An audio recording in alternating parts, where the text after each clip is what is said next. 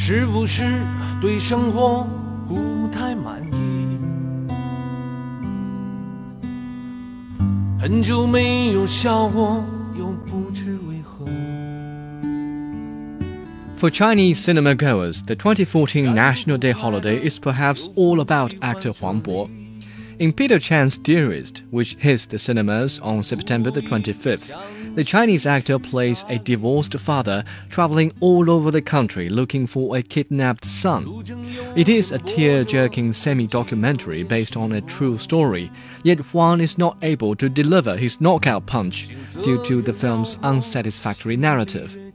But that's okay, since September 30th, he also appears in Ning Hao's road trip comedy Breakup Buddies, and quite coincidentally, he takes on the character of a divorced man once again.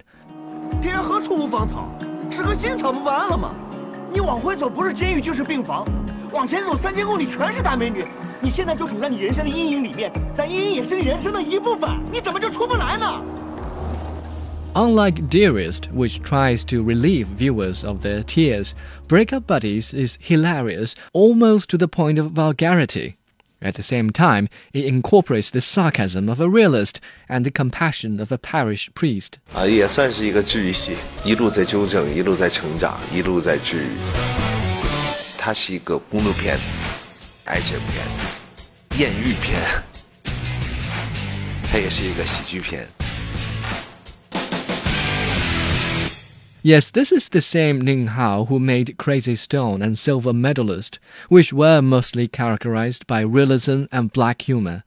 Starting from No Man's Land, the director began to deviate from his previous style.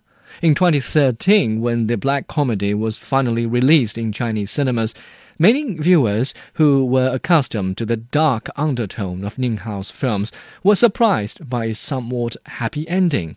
They believe it was the result of a compromise at the end of a four year struggle for a screening permit. But with the release of Breakup Buddies, fans and critics begin to think twice. 女人都一样，是不是有钱 就可以有爱？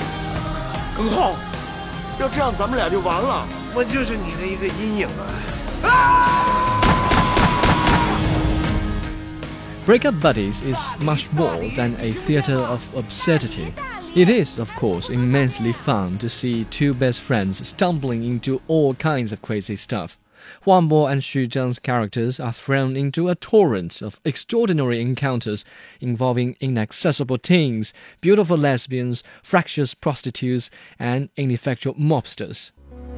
当我轻轻地放下你，原以为可以就此而轻易，可以就此上路，赶奔下一个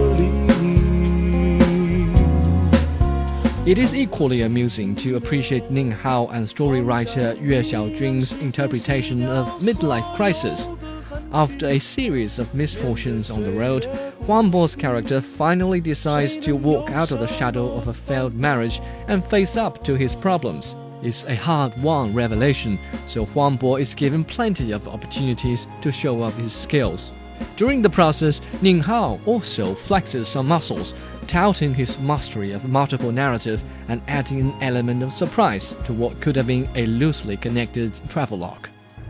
我先卸个妆。不是，我就我要我我要的就就是阿凡达，就是阿凡达。 Breakup Buddies is the director's second happy ending story in a row. Critics may wonder why the director walks out of the shadow of his previous styles, but I bet viewers would simply content themselves with a feel good story.